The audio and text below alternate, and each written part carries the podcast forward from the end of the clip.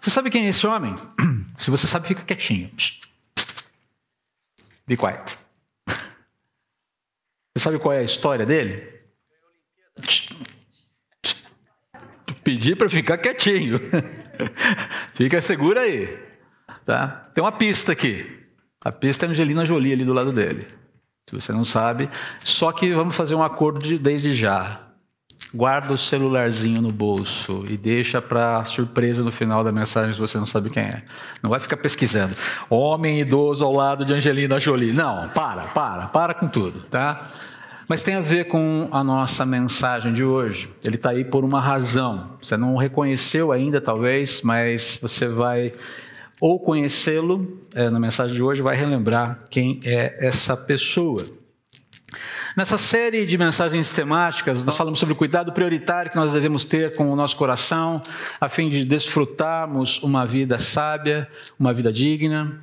Nós também vimos a necessidade de realizarmos autoavaliações honestas à luz da palavra de Deus. Quem somos? Onde estamos? Qual é a posição desse meu barquinho no meio desse oceano? Né? E nós também já vimos a necessidade de substituirmos hábitos escravizadores, hábitos pecaminosos, por bons hábitos recomendados por Deus na Sua palavra. A gente já viu isso ao longo dessas três semanas desde que começamos esse ano.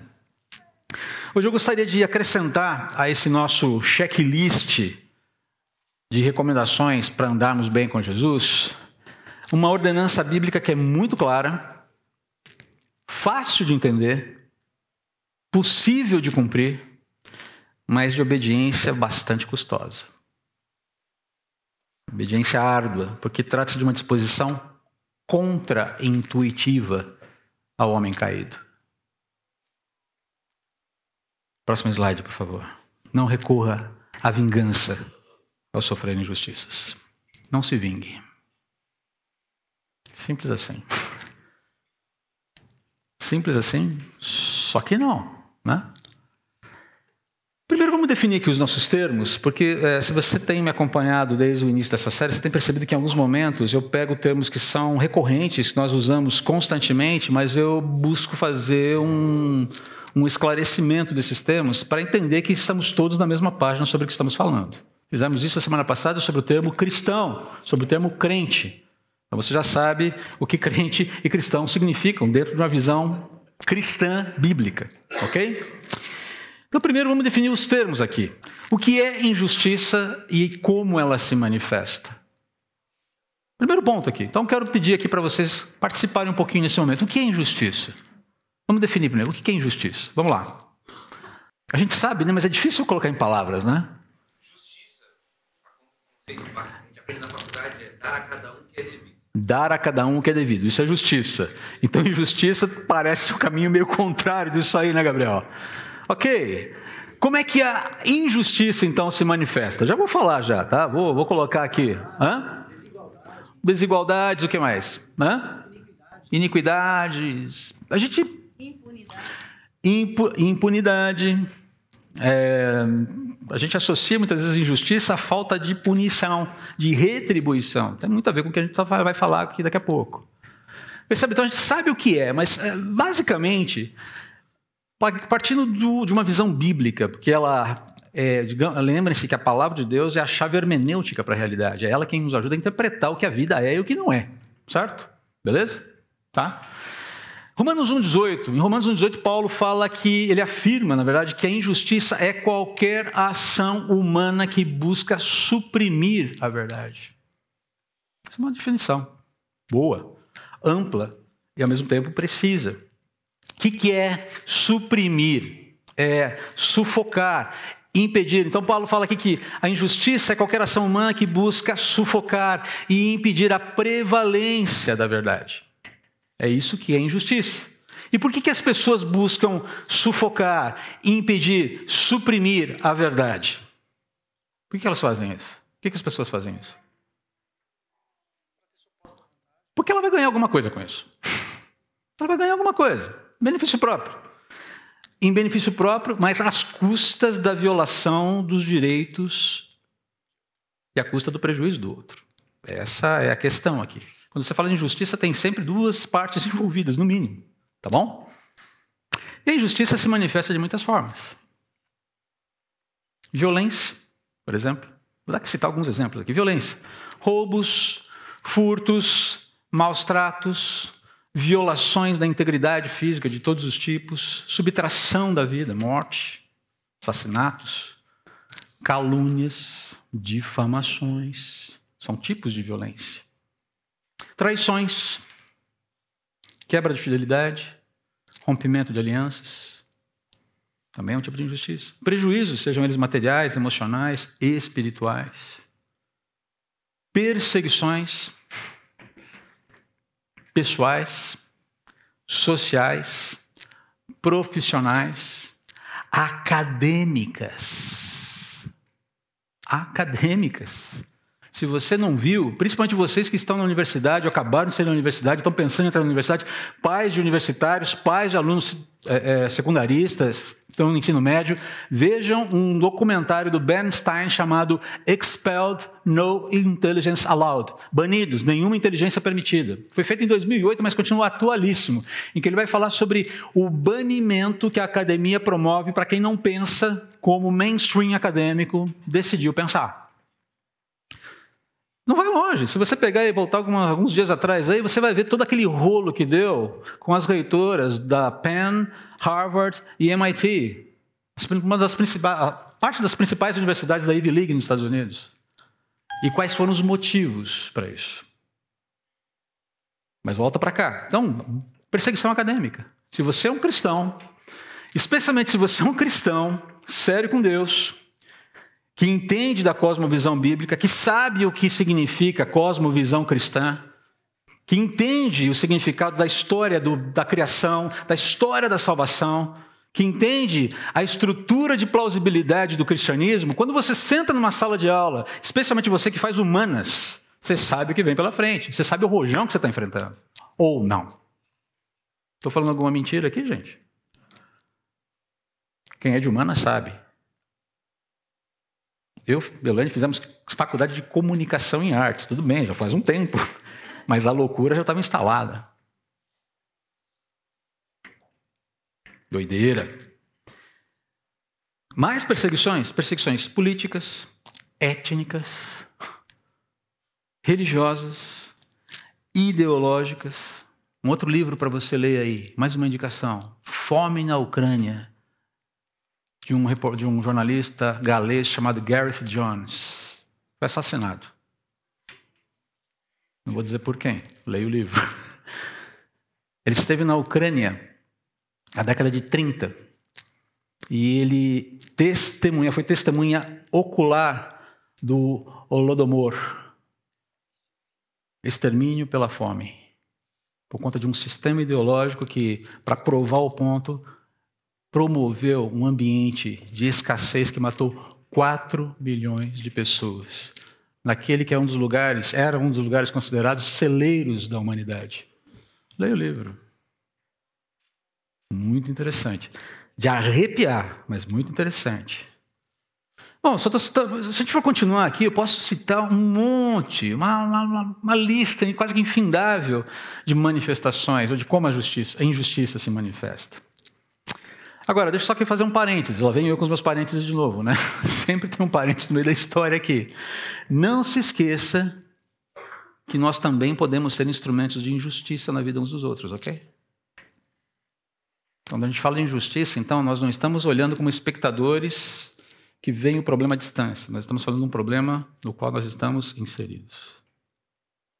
Ora como vítimas, ora como algozes usando uma palavra forte aqui, mas é isso mesmo. Tá? Agora, se você perceber que você, quando você entender, quando ficar claro para você, Deus mostrar para você claramente que você foi, uh, você é, tem sido, ou foi, ou é um instrumento de injustiça na vida de alguém, o que, que você faz? Reconheça o erro imediatamente, arrependa-se, peça perdão a Deus, peça perdão à pessoa envolvida e faça tudo o que estiver ao seu alcance para reparar o erro. E reparação, gente, deixa eu só colocar bem claro aqui: reparação é, é, é, é, não é dar compensações. Reparar é restabelecer a verdade fazendo justiça. É isso que é reparar. Restabelecer a verdade fazendo justiça. Se tiver que fazer alguma compensação, faça. Mas não é compensação. que faz justiça. É a reparação da verdade. Ok? Eu falei mal, eu falei uma mentira sobre, sobre alguém. Eu falar, eu estava errado, essa pessoa não fez isso, essa pessoa não é assim, eu menti, me perdoem, não é correto. Isso é reparação. Você está trazendo a verdade de volta para a cena. Lembrando que quando a pessoa, a injustiça cometida, ela já foi contabilizada. Ok? Uma vez que a injustiça foi cometida, ela já foi contabilizada, ela já foi feita. Não tem jeito. O que precisamos é trabalhar a reparação. Fecha parênteses aqui. Ok, a gente definiu o que é injustiça. Então vamos definir aqui o que é vingança.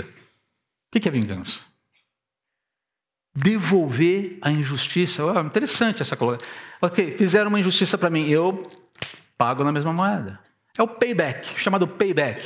O troco definitivo, pagar na mesma moeda, de preferência com juros e correção monetária, porque afinal de contas, alguém tem que dar a última palavra, na é verdade. Essa é a ideia do payback. Você dá o troco, é o checkmate. Cercou o cara, não tem o que fazer. Uh,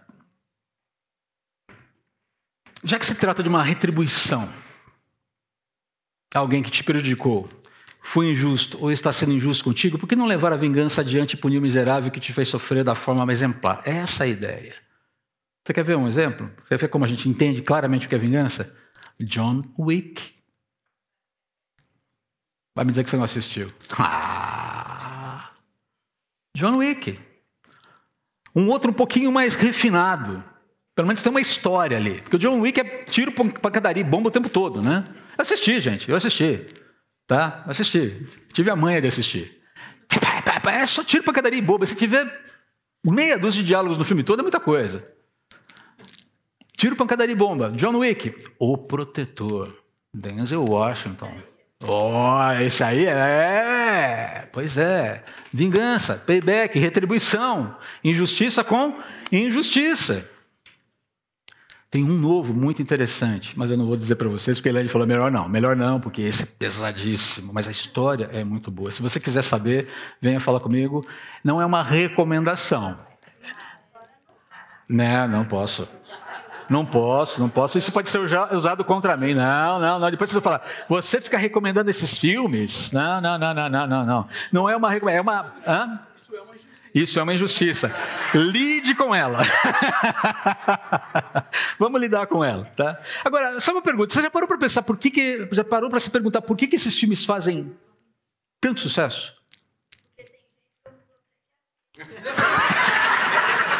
Tá fiadíssima Cecília hoje, hein? Ok, gente, vamos para casa. Deus abençoe vocês. Voltamos no próximo domingo com nossa programação normal. Cecília, temos uma conversa no nosso gabinete essa semana aqui. Cadeira. De fato, é, tem gente como eu que assiste. Mas por que esses filmes fazem tanto sucesso?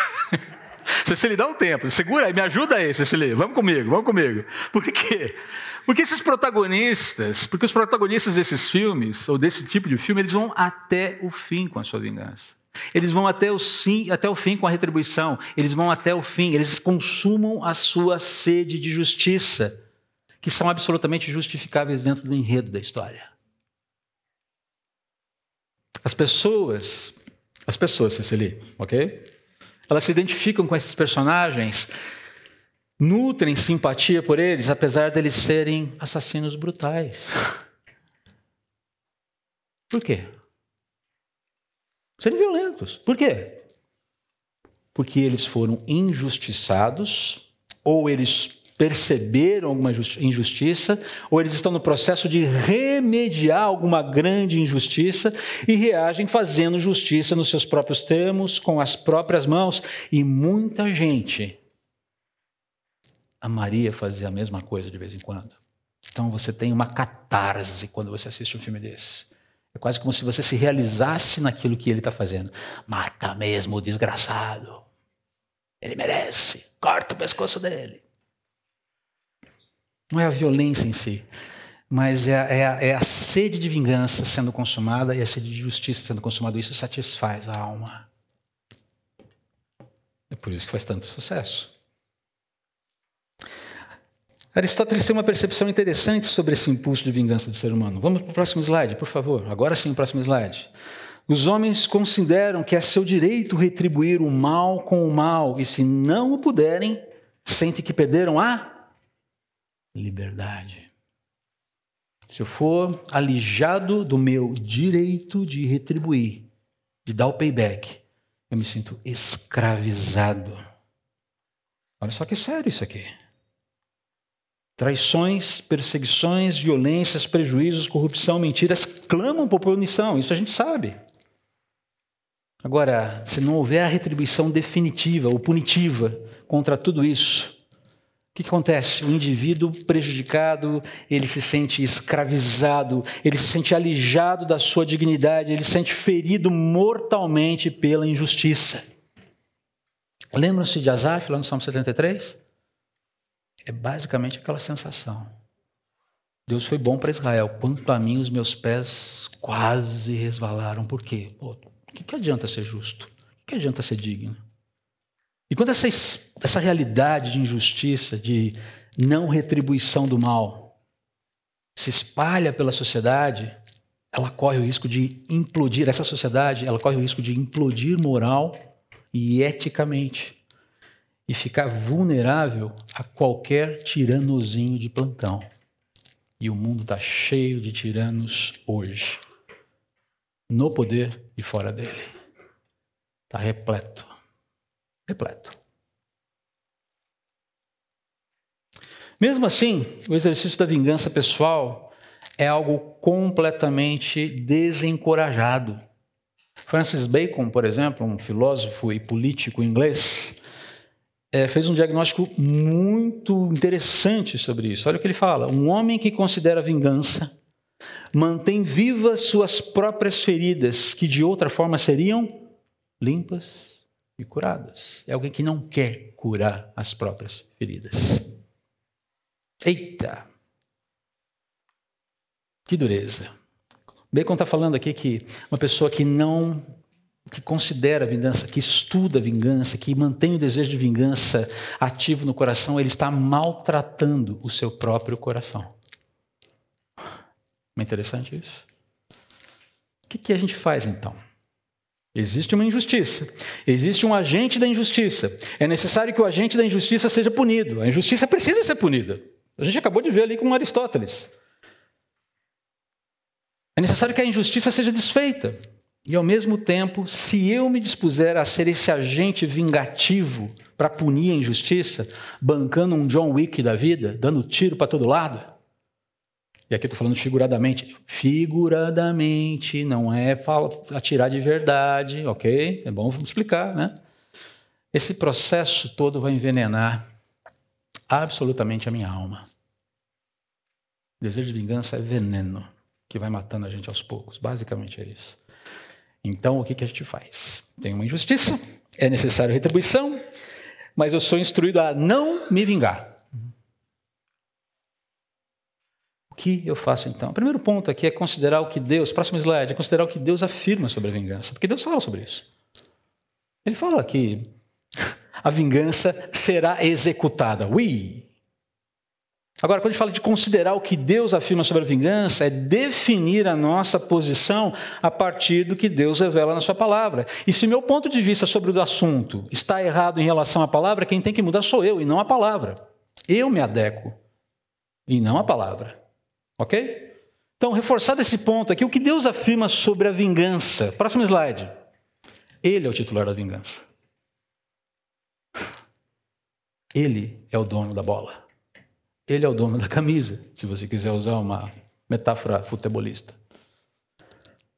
É simples aqui. Cristãos, no sentido correto da palavra que a gente viu semana passada, jamais devem vingar a si mesmo. Porque Deus é o dono da vingança. Simples assim.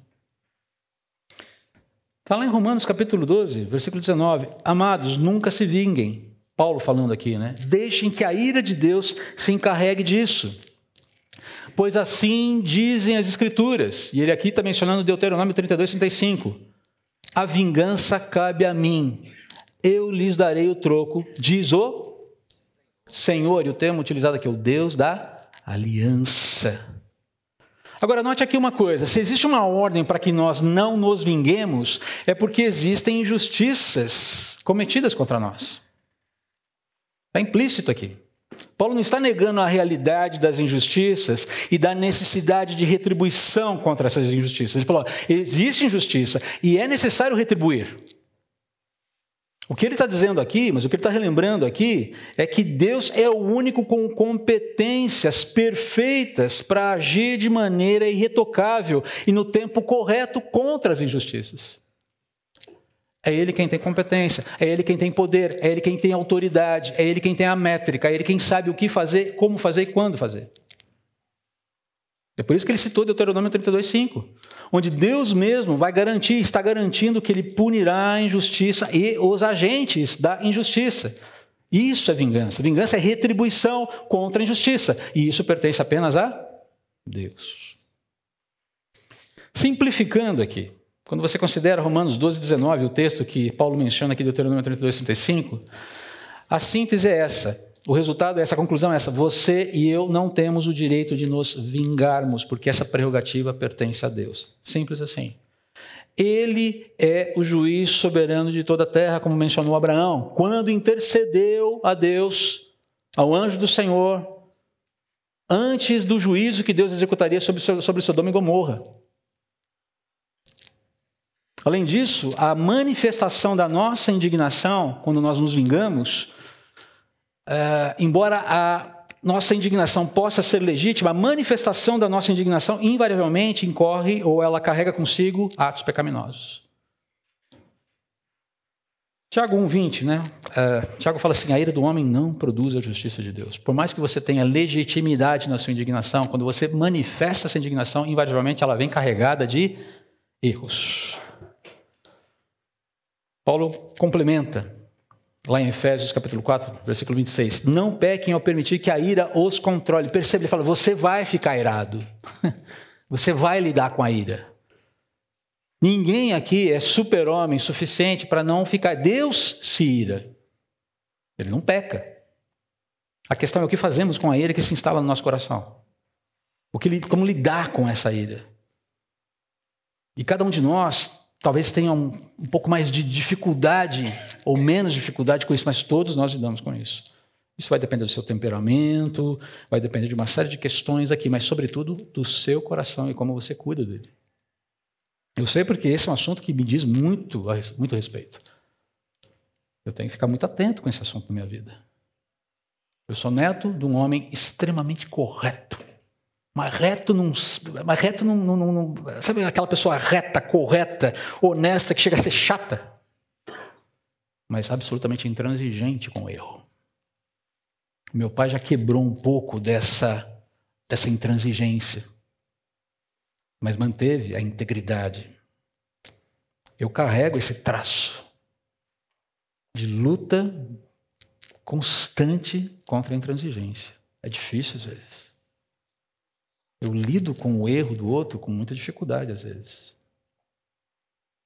Que não fosse a graça de Deus, minha esposa falou: olha, melhorou muito, mas tem que melhorar muito ainda. Você pode achar que eu estou no fundo do poço. Olha, você não faz ideia do tamanho desse poço e como eu já subi nele, pela graça de Deus. Conversa com a Elaine. Ela vai te contar quem era o André de 30 anos atrás. Querida, não estou subornando você para falar bem de mim, não, tá? Só estou dizendo obrigado por ser minha ajudadora.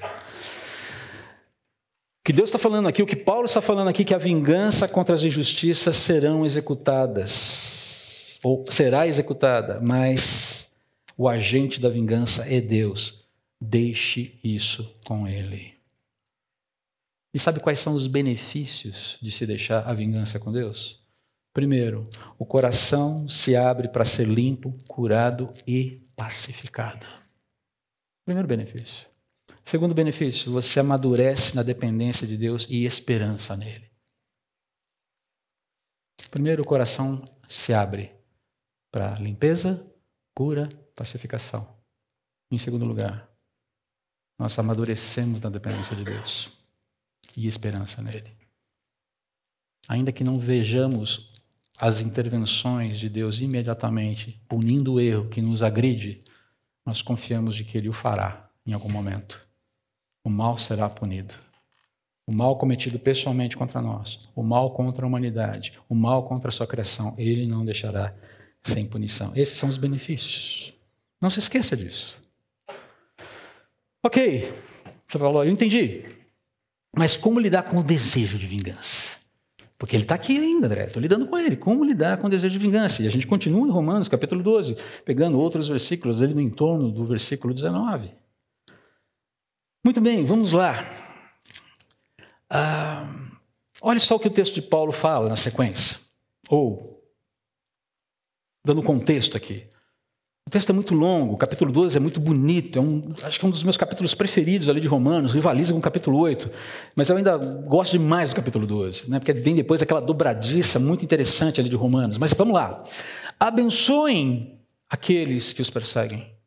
E queridos, eu quero só lembrar uma coisa para você. Como eu já disse nas outras mensagens, enquanto eu estou aqui compartilhando com você isso, eu não olho para esse ensino, uh, eu não faço uma relação de cima para baixo com você. Eu tenho sido muito desafiado com esses. O que eu estou compartilhando com vocês são as minhas meditações sobre a minha própria vida nesse início de ano. Estou compartilhando com vocês as minhas reflexões. O que, que eu preciso fazer para continuar e para continuar bem? Então, antes de mais nada, isso diz respeito a mim. E é o que eu peço, que eu sugiro que você se avalie enquanto a gente caminha juntos aqui. Nunca paguem o mal com o mal. Pensem sempre em fazer o que é melhor aos olhos de todos. No que depender de vocês, vivam em paz com todos. Amados, nunca se vinguem. Texto que a gente acabou de ler. Deixem que a ira de Deus se encarregue disso, pois assim dizem as Escrituras: a vingança cabe a mim, eu lhes darei o troco, diz o Senhor. Ao contrário, ao invés de se vingar, se o seu inimigo estiver com fome, o que a gente faz? Dele de comer. Se ele estiver com sede, dele de beber. Ao fazer isso, amontoará brasas vivas sobre a cabeça dele. Não deixe que o mal os vença, mas vençam o mal praticando o bem. É muito claro o que precisa ser feito. Mas para ficar mais claro ainda, a gente vai voltar, a gente vai continuar usando a metáfora da mochila. O que deve sair? E o que deve entrar? Lembra-se da metáfora da mochila? Que a gente usou semana passada? Muito bem. Vamos lá então, vamos voltar para o texto bíblico então. Primeiro, primeiro versículo, versículo 14. Tá? Vamos lá, próximo texto.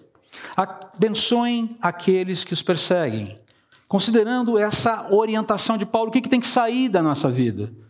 Desfavor, descortesia e maldição. Cuidado com a palavra maldição. Falando de maldição é de maldizer, falar mal.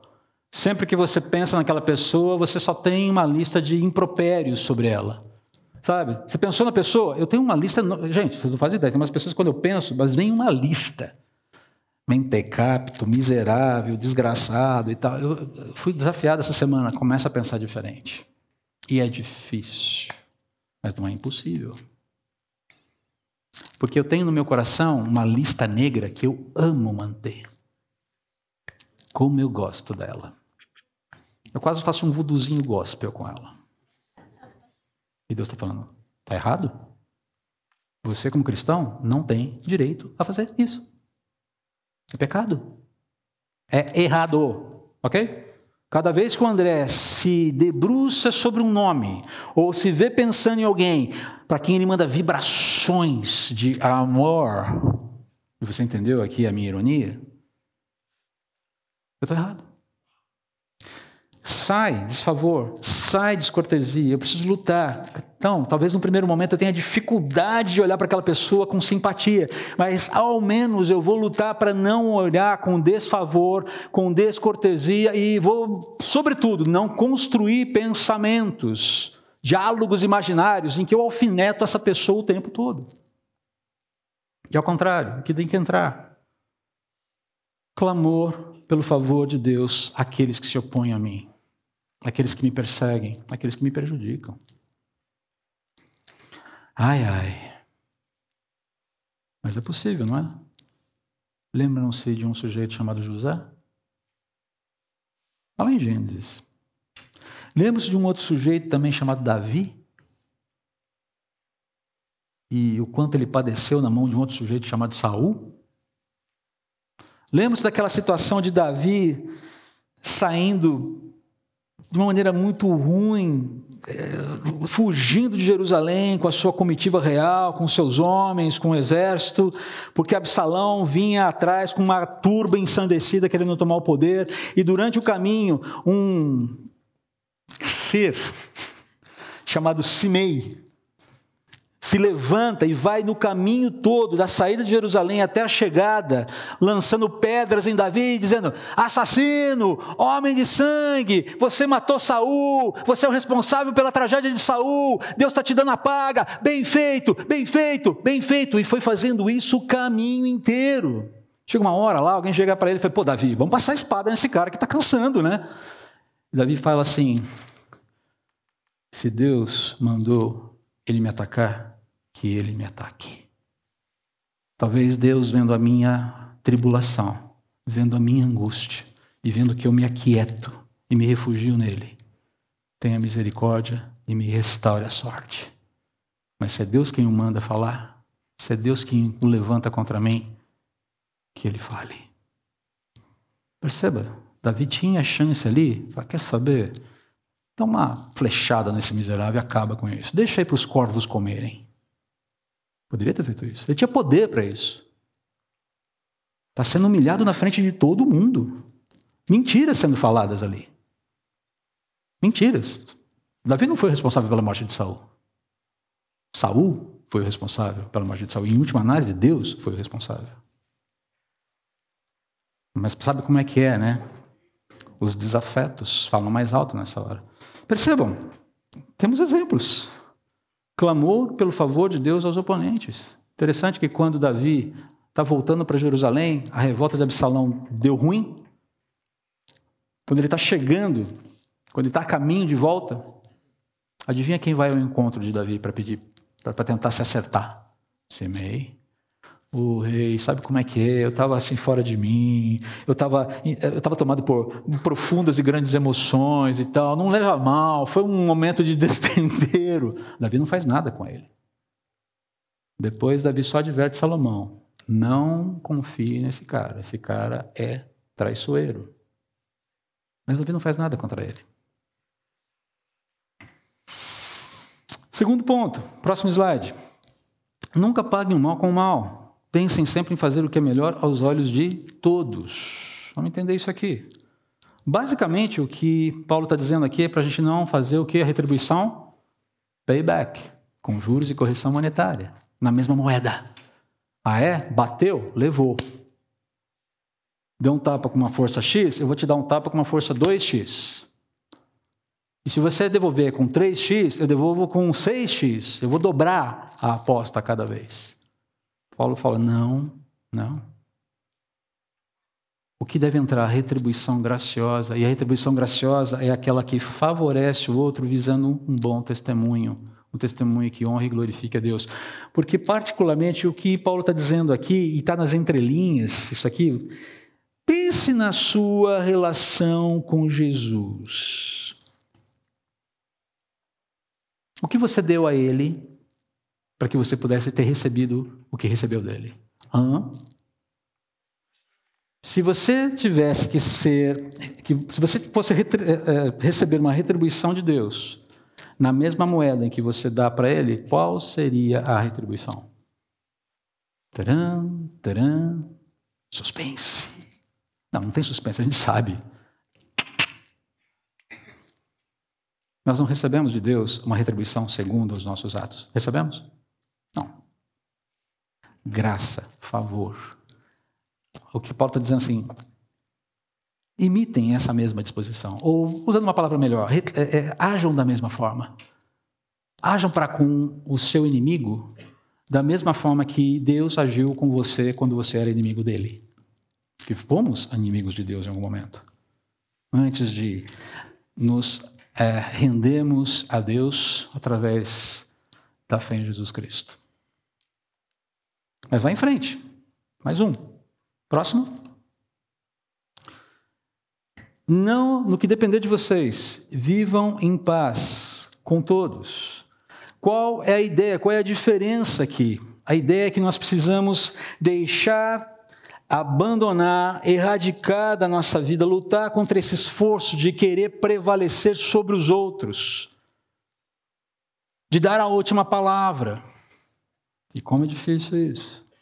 De querer mostrar, eu tenho razão, você está errado de querer dizer, você me feriu e agora eu vou provar com quantos paus se fazem uma canoa. Está aqui, ó. Como isso acontece, por exemplo, nos nossos casamentos, gente? A maior parte das nossas discussões visam o quê? Maridos, esposas, quando nós entramos num embate uns com os outros, o que nós estamos fazendo? Nós estamos querendo o quê? Você tem duas pessoas querendo fazer o quê? Prevalecer sobre a outra. É por isso que dá fight. É quase como se juntasse o John Wick e o protetor na mesma sala. Quem vai ganhar? Nossa, não vai dar para saber. Alien e Predador. Agora só os geeks mesmo entenderam. Só os geeks entenderam. Alien e Predador. Quem ganha? Quem é o mais malvado? Substitua o esforço para prevalecer pelo esforço para pacificar. Essa, para mim, esse é um desafio. Quando eu vi isso, eu falei, ah, Deus, sério que eu vou ter que pregar sobre isso? Pô, manda outra coisa, sabe? Vamos falar de outra coisa mais, menos, mais divertida, menos árdua. Não, mas é isso aqui. Eu preciso abrir o meu coração e tenho que, eu tenho, eu tenho que entender que certas brigas não valem a pena. E mesmo outras brigas, elas precisam ser remoduladas. Elas precisam ser reformatadas da forma como ela deve acontecer. E que o meu esforço final tem que ser o de pacificar. Eu preciso aprender a viver em paz com todos. Eu preciso entender o que significa isso. Eu preciso. Eu, eu não estou falando eu preciso de uma forma metafórica aqui. Estou falando que eu, André, preciso. Eu não sei quanto a você, mas eu sei que preciso. E esse mundo, a gente estava conversando com é, um grupo de advogados que vai nos ajudar, se Deus permitir, com a, a nova, a nossa nova, o nosso novo estatuto e eles estavam falando sobre a questão de como a nossa sociedade tem se tornado mais. É... Eles usaram um termo jurídico, me fugiu agora. Judicializada não, mas assim, mais, é, é, mais briguenta, mas não é mais briguenta, eles usam.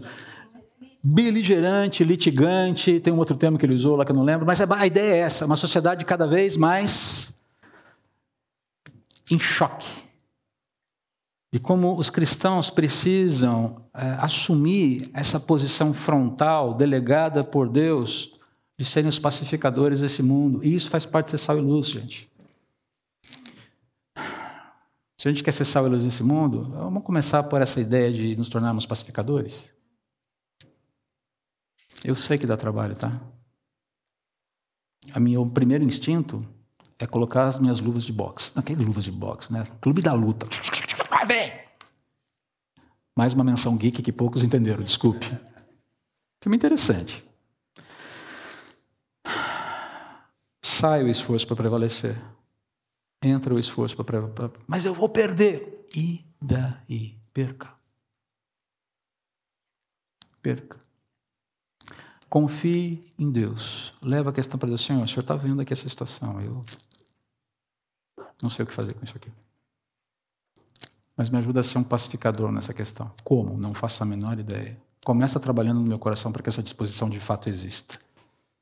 É um bom caminho, é um bom começo. Próximo. E aqui nós voltamos ao texto que lemos anteriormente, mas eu acrescento aqui o versículo 20. Né? Amados, nunca se vinguem, deixe a ira de Deus, que a ira de Deus se encarregue disso, pois assim dizem as Escrituras. A vingança cabe a mim. Eu lhes darei o troco, diz o Senhor. Pelo contrário, se seu inimigo estiver com fome dele de comer, se estiver com sede dele de beber, ao fazer isso, amontoará brasas vivas sobre a cabeça dele. A ideia aqui de amontoar brasas vivas sobre a cabeça dele é fazer com que a pessoa, a pessoa entre num processo de pensar o que está acontecendo. Mas por que, que esse cara que eu persigo, que eu odeio, que eu abomino, e que sabe que eu persigo e que é prejudicado por mim, porque ele me faz o bem. Você gera um questionamento, uma inquietação no outro, que pode ser a porta de abertura para que a pessoa se renda a Jesus e faça as pazes com Deus. O que sai? O que deve sair? A justiça própria. E todos nós gostamos de exercer justiça própria. Julgamentos, muitas vezes precipitados. Desprezo. Normalmente a gente gosta de desprezar quem despreza a gente, não é verdade? E vice-versa. O que deve entrar? Confiança na justiça de Deus. Favorecimento, ainda que aos nossos olhos a pessoa não mereça. De novo, estou replicando aquilo que Deus fez comigo em Cristo. Cortesia. Se pelo menos cortesia puder entrar na lista, já está de bom tamanho. Porque às vezes é só o que a gente pode oferecer numa determinada situação. Cortesia. O que é ser cortês? É ser bem educado. É não tratar mal. Se você conseguir ser cortês, começar com cortesia, já está de bom tamanho. Já começa muito bem. Próximo. Não deixem que o mal os vença, mas vençam o mal praticando o bem. O que, que tem que sair? O desejo de punir. E que tem que entrar? O desejo de edificar. Alguém deve falar assim, mas quais são os benefícios de fazer tudo isso aí que você está sugerindo? Bom, deixa eu te mostrar quais são os benefícios. Próximos slides. O que a gente acabou de ver. O que sai e o que entra.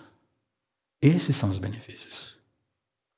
Mas se você quiser uma única palavra, é você se torna sal e luz ao se dispor a ser um pacificador. Eu me torno sal e luz ao me dispor, ao me abrir para ser um pacificador. E eu vou dizer para vocês aqui, e talvez a gente tenha que entrar, a gente fazer um combinado, um convênio entre nós. Vamos decidir ser pacificadores? Vamos decidir hoje, aqui, agora? Hum? Tem um amém, irmãos? Vocês podem falar amém a isso, irmãos? Como vocês falam bom dia para o Cláudio? Amém? amém?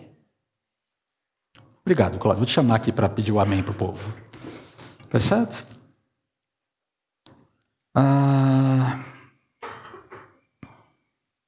deixa eu só aqui colocar, acertar meu slide aqui que nós precisamos ter como síntese aqui, nesse, nesse movimento do coração, a disposição de abandonar a vingança, deixar que Deus seja o nosso vingador nos termos dele e nos tornarmos agentes de pacificação. Tá?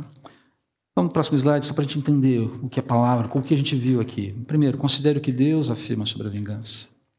A vingança pertence a Ele. Ele é o dono da bola. Dois, nós temos um jeito certo de lidar com a vingança.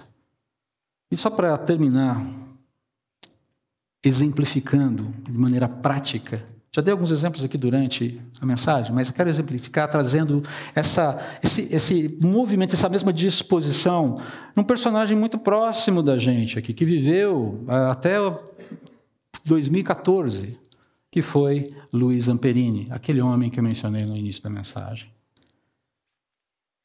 Talvez você não o conheça. A história dele está narrada num filme chamado Unbroken, Inquebrável ou Invencível. E a Angelina Jolie fez um filme em 2014 da vida dele. O filme em si não é tão bom, mas a história dele é fascinante. Foi aos Jogos Olímpicos, era um fundista, um atleta, Chegou em oitavo lugar, uma série de motivos ali na prova que ele competiu, acho que de 5 mil metros, mas quebrou o recorde mundial naquela volta, inclusive foi chamado em assim, 30 nas Olimpíadas de Berlim, se não me engano, em 1936, ainda não estávamos no período de guerra. Hitler ficou tão impressionado que o chamou para cumprimentá-lo. Ele conheceu Hitler pessoalmente ali, ele lutou na guerra, fazia parte de, de, uma, de uma tripulação de um bombardeiro B-24 que atuava ali na, na cena do Pacífico. Ah, sobreviveu à deriva no Pacífico, porque o avião foi abatido, ele caiu. Sobreviveram ele, o piloto e um terceiro tripulante que morreu durante a o período em que eles ficaram à deriva no Pacífico, foi dado como morto nos Estados Unidos, foi torturado em um campo de prisioneiros no Japão, descobriu a fé e perdoou os inimigos. Essa é a síntese. Mas deixa eu ler para você uma reportagem, um excerto de uma reportagem do Zamperini. Eu vi nesse site, que eu achei nesse site Aventuras na História. Logo depois deles serem resgatados pela marinha japonesa. Né? Ambos, Luiz e Phil, o piloto, passaram 43 dias em Quajalém, conhecida como Ilha da Execução, local onde prisioneiros norte-americanos eram levados para serem decapitados a golpe de katana. Katana é aquela espada lindona japonesa que os samurais usam, né? Tchuim! Zamperini pesava pouco mais de 30 quilos a essa altura. Dormia no chão da cela com a cabeça no buraco da fossa. Ele era obrigado a fazer isso. A diarreia que o atormentava era um alívio, porque os únicos momentos em que era autorizado a tirar a cabeça da entrada do buraco era quando se agachava sobre ele para descarregar os intestinos. A água consumida era imunda, eram mantidos separados e alimentados com pequenas porções de arroz atiradas no chão das celas. Os interrogatórios eram brutais. Eram devolvidos às celas sempre inconscientes, e não bastasse isso, usaram ambos como cobaias de experiências médicas monstruosas. A terceira vez que viu um médico japonês naquele campo, Louis, Louis quase morreu. Em setembro de 44, Zamperini foi separado do amigo e transferido para Omori, um campo perto de Tóquio. Lá conheceu Mutsushiro Watanabe, um psicopata que torturava sadicamente, física e emocionalmente os prisioneiros. Assim que o oficial descobriu, assim que Watanabe descobriu que Zamperini era um herói em seu país, esse oficial, conhecido como o Pássaro, Watanabe, esse japonês, conhecido como o Pássaro, assumiu a missão de transformar no inferno a vida de seu prisioneiro número um. Louis era assim o seu alvo favorito. Agressão após agressão, humilhação em cima de humilhação. Quando o pássaro lhe exigia que o olhasse nos olhos, descobria ódio profundo em Zamperini, ao invés de submissão, e redobrava a tortura. Zamperini disse que ele orava, rezava para voltar no tempo, para ficar à deriva do mar e eventualmente morrer no mar, que teria sido mais fácil. Mas ele sobreviveu. Acima de qualquer episódio da sua vida, o pássaro marcou a vida de Zamperini, Watanabe, esse algoz. Com o fim da guerra, mesmo após ser libertado, Louis revivia em seus pesadelos, noite após noite, aqueles momentos de dor e horror. De volta aos Estados Unidos, ele se casou, teve uma filha, mas a família já se desintegrava porque Louis bebia demais e arquitetava planos de voltar ao Japão e assassinar Watanabe. A guerra acabou, mas não em seu coração. Um dia, em outubro de 1949, arrastado pela mulher, foi assistir a um sermão do pregador evangelista Billy Graham. E de um momento para o outro, Louis percebeu que estava em paz. Dei-me conta que tinha perdoado a todos os meus antigos guardas, ao pássaro, toda a gente. Era toda uma nova vida e tenho-a seguido desde então. A guerra quase me destruiu. Tinha pesadelos todas as noites. Depois de ter chegado a Cristo, nunca mais tive pesadelos. Aos 80 anos de idade, quando foi convidado para transportar a tocha olímpica aos Jogos Olímpicos de Inverno em Nagano, no Japão, em 1998, reencontrou todos os guardas de Omori, exceto Watanabe, que se recusou a vê-lo, talvez por não suportar olhar em seus olhos. Reencontrá-los foi o dia mais feliz da minha vida. Conta Lui no livro de Laura Hillenbrand, lançado em 2011, com o título Unbroken, Inquebrável, Invencível. Um livro de mais de 500 páginas, cheio de histórias emocionantes e inspiradoras. Eu não sei se existe algum Watanabe na sua vida nesse momento. Algum pássaro ou pássaro na sua vida. Só quero te dizer o seguinte: vingança não é o caminho. Está claro? Vingança não é o caminho. A mim pertence a vingança, diz o Senhor. Eu e você fomos libertados por Cristo. Libertados por Jesus. Isso inclui a libertação do desejo de vingança. Isso inclui a bênção libertadora do perdão. Que vingança, que desejo de vingança precisa ser rendido aos pés da cruz hoje, aqui e agora. Quem você precisa perdoar hoje? Você está disposto a assumir um papel, a assumir um compromisso comigo, como igreja, como irmão em Cristo, não como pastor da igreja. De sermos pacificadores? Está disposto a isso? A começar na sua casa, com seu cônjuge, com seus filhos, com seus pais, no seu trabalho, na igreja. Está disposto? Está afim? Você que está interessado nessa, está disposto a fazer esse movimento. Convidar você, quero convidar você a ficar de pé. Isso vai ter custo, tá? Pense bem. Isso vai ter custo. Se você quer ser um pacificador, se você está se dispondo hoje a colocar diante da cruz o seu desejo de vingança, você está clamando a Deus para ocupar um espaço que talvez nunca tenha sido ocupado na sua vida. Mas vai ser revolucionário daqui para frente, eu tenho certeza disso. Vamos orar. Eu quero te agradecer, Senhor, por nos lembrar de algo tão claro. Que muitas vezes nós temos negligenciado porque estamos muito preocupados e interessados em nós mesmos. Por favor, nos perdoe por isso. Em primeiro lugar, eu quero clamar ao Senhor que o teu Espírito Santo, ó Espírito, por favor, sonde o coração de cada um dos meus irmãos e o meu próprio coração, nos revelando a lista negra que está em nós e que precisa ser rendida aos teus pés.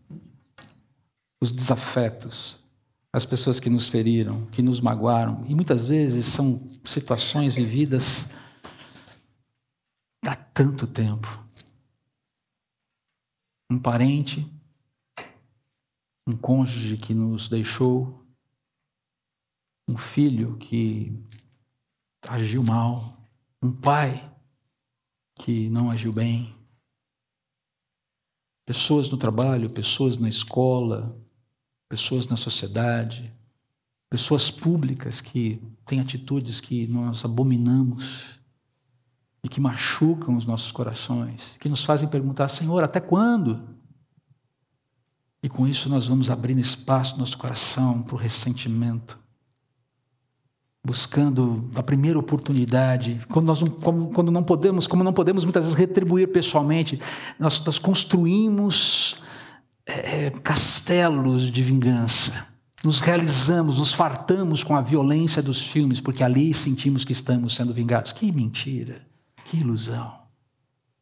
Ajude-nos, por favor, a identificar os nossos desafetos e render essa desafeição ao Senhor, clamando pela tua intervenção.